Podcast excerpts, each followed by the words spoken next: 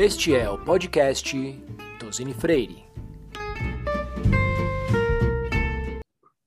Olá a todos, meu nome é Maria Elisa, eu sou sócia do escritório Tosini Freire Advogados e sou da área societária Fusões e Aquisições, mas como nós vamos falar sobre mulheres em conselhos, nada melhor do que trazer um pouco da nossa vivência, porque eu também sou membro do comitê executivo do escritório e temos um comitê executivo bastante diverso, somos de sete, quatro mulheres, e a gente vivencia o dia a dia do que, que é pessoas com diferentes formações, diferentes opiniões, é, como formar consenso, e o que, que a riqueza dessa diversidade traz. E a gente vai falar, então, um pouquinho aí nesse podcast de como estamos, no mercado e como que a gente pode trazer outras empresas para essa vivência.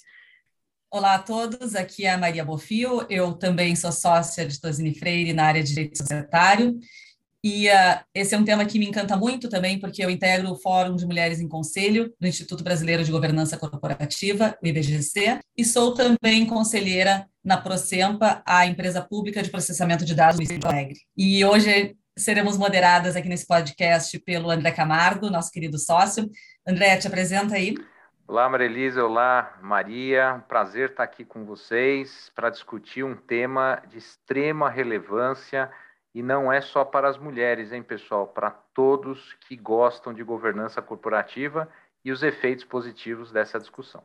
Pessoal, então, para iniciarmos esse importantíssimo debate, vamos reconstruir um pouco desse trajeto, né? Vamos perguntar aqui para a Maria Elisa e para Maria o que, que elas entendem, por que, que se entende que é importante esse tema nos dias atuais, em todas as organizações? Qual é o nível de importância? Por que, que esse tema é tão relevante para ser debatido?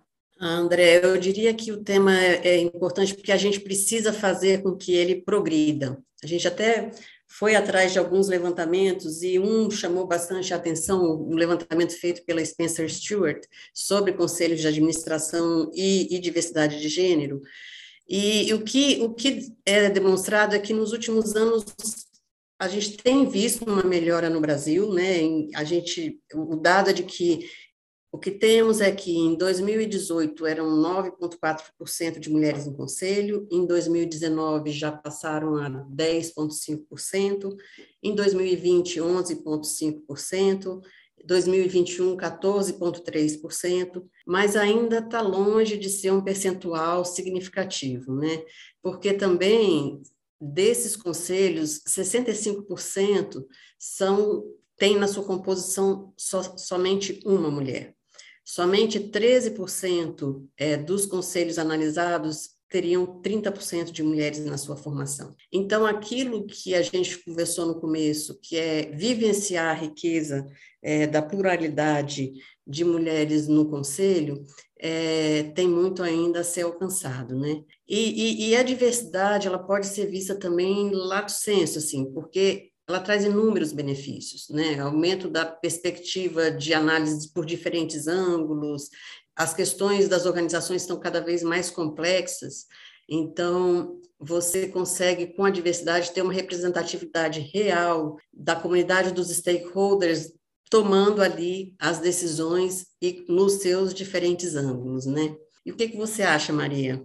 Meg, aproveitando esse gancho da diversidade lato senso, a verdade, assim como outras uh, ditas minorias, né, as mulheres não são minorias na sociedade, elas são sim alvo de minorização na, na alta gestão ainda da, das empresas. E Mulheres em Conselho passou a ser um tema recente, uma maior busca pela diversidade, né, e se tem cada vez mais visibilidade dos efeitos positivos da, da diversidade. E, a, e essa criação, aumento de cadeiras, né, aumento, criação e aumento de cadeiras uh, em conselho uh, para mulheres aumentou muito nos IPOs recentes também, porque muitos investidores começaram a, a exigir a presença de mulheres em conselho. Então, existe uma mudança no perfil tradicional dos membros de, dos conselhos de administração. Né? E, e, o que se tem hoje, e, e, várias pesquisas indicam, é que conselhos baseados em diversidade são mais capazes de garantir aconselhamento, legitimidade, uma comunicação efetiva, comprometimento e recurso para as empresas. Né? Isso vinculando uma maior lucratividade e a exposição de menores riscos, porque questões comportamentais também, que são, que são mais características das mulheres, uh, tem essa, esse efeito também de menor exposição ao risco. Então, acaba sendo um fator relevante para o mercado, para os investidores, e lembrando que invest alguns investidores exigem a presença de mulheres em conselho e exigem diversidade também, lato senso, em conselho, né? e também nas, nas contratações.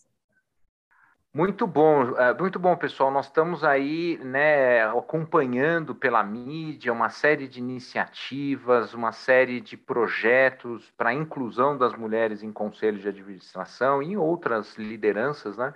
Então, queria ouvir um, um, pouco da Maria e da Maria Elisa sobre essas iniciativas. O que tem sido feito para que esse desafio seja seja, né, seja combatido? Né? O que tem sido feito de, de prático, de tangível? Eu acho que tem. Vou, vou, começar aqui, André, e pode me chamar de Meg, porque a gente está se acostum, acostumado a se chamar né, de, pelo, meu, pelo meu apelido. É, eu vou falar das associações. Assim, esse é um exemplo que tem é, funcionado muito bem, porque várias associações vêm sendo criadas para certificar conselhos que têm mulheres na sua formação. Então, o Women on Board, por exemplo, já é bastante reconhecido. É, o, fa o, fato da pauta de diversidade mais ampla estar tá muito é, evidente de forma mais recente, ajuda muito também na discussão da pauta de gênero no Conselho de Administração. Os temas de diversidade que têm sido trazidos, inclusive, por muitas pessoas públicas, é, celebridades femininas, é, isso, de uma certa forma, também é, ajuda a, a, colocar luz nessa discussão. E fora a cobrança do mercado mesmo, dos stakeholders, como a Maria já falou, e a gente acabou de discutir, e toda a pauta ESG, né? ESG que a gente tem aí, é, que vai trazer cada vez sobre, mais... Sobre SG, sobre, sobre SG, Maria Elisa, é, a gente poderia Meg, falar mais Meg, alguns temas, né? Meg e André, é. eu também gostaria de pontuar e aproveitar esse gancho para falar uma mudança cultural que está em andamento, né? De uma de uma luta contra o machismo, inclusive como condutas como essa, man interrupting, né? E também pois é. Talvez, André, você queira explicar o que nós estejamos falando, e aqui, pessoal, o que, claro, que foi Estou isso, envergonhado gente? no podcast, eu espero que seja apagado isso podcast. Não, gente, isso aqui obviamente foi uma brincadeira, tá? Não é, não é típico do André fazer isso. Mas explica aí, André, o que, que é esse Ben Interrupting?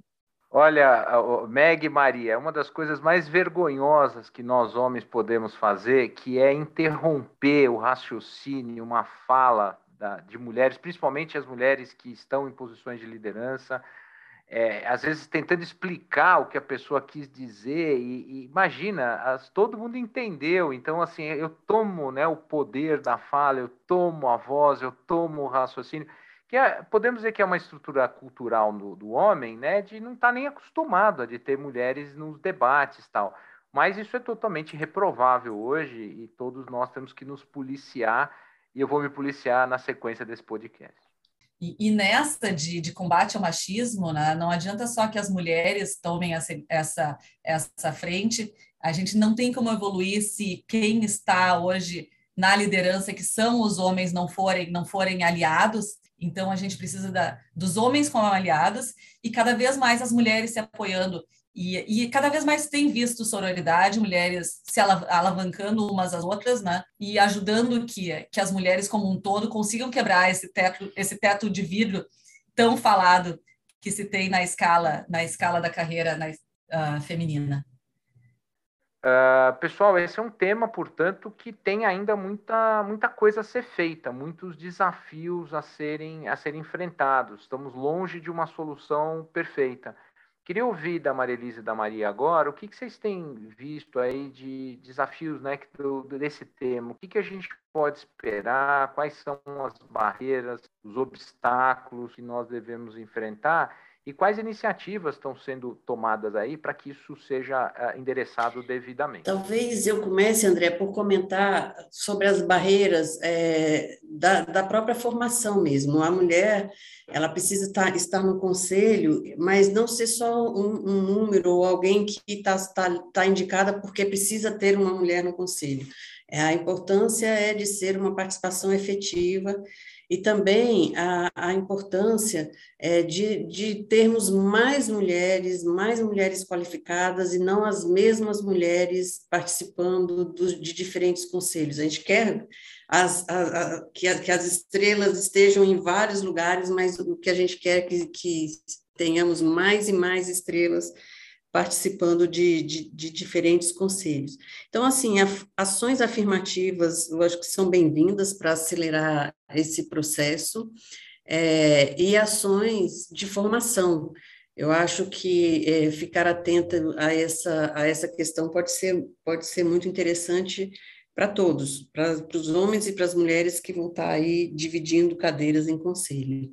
Sobre esse tema de desafios, né, a gente tem que reconhecer também que exi existe preconceito. Né? Acho que a primeira forma da gente combater o preconceito é reconhecer que ele existe, existe, existem vieses inconscientes. Conselhos ainda estão vinculados a um padrão muito tradicional, então a gente tem o desafio de modernizar essa estrutura. Algumas mulheres só conseguem ingressar no conselho quando elas se enquadram nesses padrões masculinizados, então isso não necessariamente é uma conquista, na, quando a gente fala de diversidade em conselhos. Isso acaba sendo prejudicial às empresas também. E muitas empresas eh, acabam, e gestores acabam, ressaltam da boca para fora o valor da, da, diversidade, mas nem sempre isso é efetivamente uh, implementado no, no dia a dia da empresa. Então, é importante que esse processo se torne algo mais natural né, e não uma obrigação ou algo, algo condicionado puramente aos retornos financeiros que se espera ter dessas iniciativas de diversidade em conselho. E a verdade é que muitas mulheres ainda têm muita necessidade de se provar constantemente, né? necessidade de ser infinitamente mais cautelosa do que os homens para provar o seu valor. Né? Existe um julgamento constante ainda. Muitas mulheres têm dificuldade de serem ouvidas, de se sentirem respeitadas. Isso é um desafio constante que a gente precisa enfrentar para que a gente possa efetivamente ter uma presença efetiva e de valor das mulheres nos conselhos de administração. Então, e, é, e, é importante que se convida que as mulheres busquem informação, né, se preparem para entrar em conselhos, porque a verdade é que as mulheres não são menos competentes, elas têm menos visibilidade e às vezes acabam sendo menos encorajadas a procurarem esse tipo de, de posição em conselho de, de administração. Então, que, que busquem informação e cada vez mais há cursos disponíveis, há entidades, associações que que estão se mobilizando para preparar as mulheres para uma efetiva participação nos conselhos de administração. E corroborando essa sua fala, Maria, eu mesmo tenho participado já há uns 5, 6 anos de uma iniciativa bem interessante, que é um curso de formação para mulheres em conselhos de administração na São Paulo Escola de Negócios. Só temos alunas e altamente competentes com inclusive a possibilidade de indicações mais precisas para ocupar os primeiros cargos, né? Ter uma, uma, um coach, uma mentoria bem, bem, bem próxima. E junto também alguns órgãos, trabalhamos aí no IBGC, existem grupos de estudo focados nessa temática, acho que em várias instituições, o IBGC é um exemplo, que corroboram mais ainda essa preocupação eh, quase que institucional agora de que isso realmente é um problema a ser enfrentado e não só pelas mulheres, isso também pelos homens, mas especialmente pelas organizações que tendem, como nós vimos nesse podcast, a só terem benefícios com essa com essa temática. Não existe, não precisamos ter medo de enfrentar. Isso não é um desafio, isso é sim uma oportunidade que nós vamos buscar com a presença, participação e, e por que não, protagonismo das mulheres. Uh, esse nosso podcast aqui, ele tem uma missão, não é encerrar o tema, mas provocar, é, incentivar, impulsionar esse debate. E, e, nosso time de governança aqui no escritório tem discutido esses temas e outros que são aí estratégicos para as organizações e que criam diferenciais é, é, para todos que, que vocalizam e que praticam o tema. Então, a, a, queria uma palavra final aqui das minhas sócias sobre o tema, para nós encerrarmos esse super podcast. Vamos começar aqui pela, agora pela Maria e terminando para Maria Elisa. Queria ouvi-las aí a título de conclusão. Quais, quais são as suas mensagens finais para esse super podcast?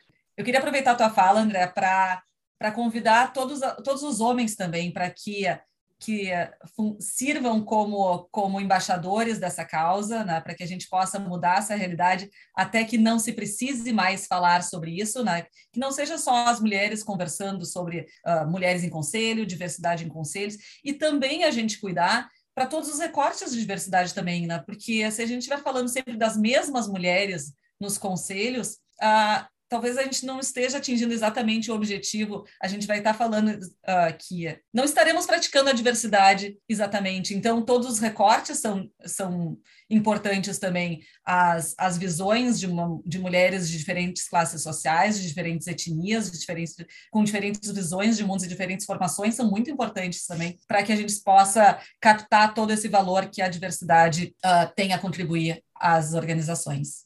E o nosso, é, vamos dizer, o sonho é no dia que a gente não precisar estar falando do tema, né? Onde a gente estiver vivenciando a diversidade na sua essência em muitas empresas, é, como a gente tem a oportunidade de estar vivenciando aqui e que se prova ser uma, um, um ambiente muito rico mesmo. Então, damos por encerrado o nosso podcast sobre mulheres em conselhos de administração, um tema extremamente relevante que não para por aqui, né? Nossa, nossa missão aqui é manter este e outros temas relevantíssimos sobre governança e outros temas afetos aí ao mundo do direito, nos nossos próximos podcasts. Acompanhe a série que está sendo lançada aí, episódios estão sendo lançados periodicamente. E a nossa missão aqui, pessoal, é manter os temas importantes em debate e contamos com a audiência de todas e de todos. Muito obrigado, Maria Elisa, é, é, Maria e toda a nossa equipe de produção. Até a próxima, pessoal. Obrigada, André. Obrigada, Maria Elisa. Obrigada, produção. É sempre ótimo bater um papo com vocês.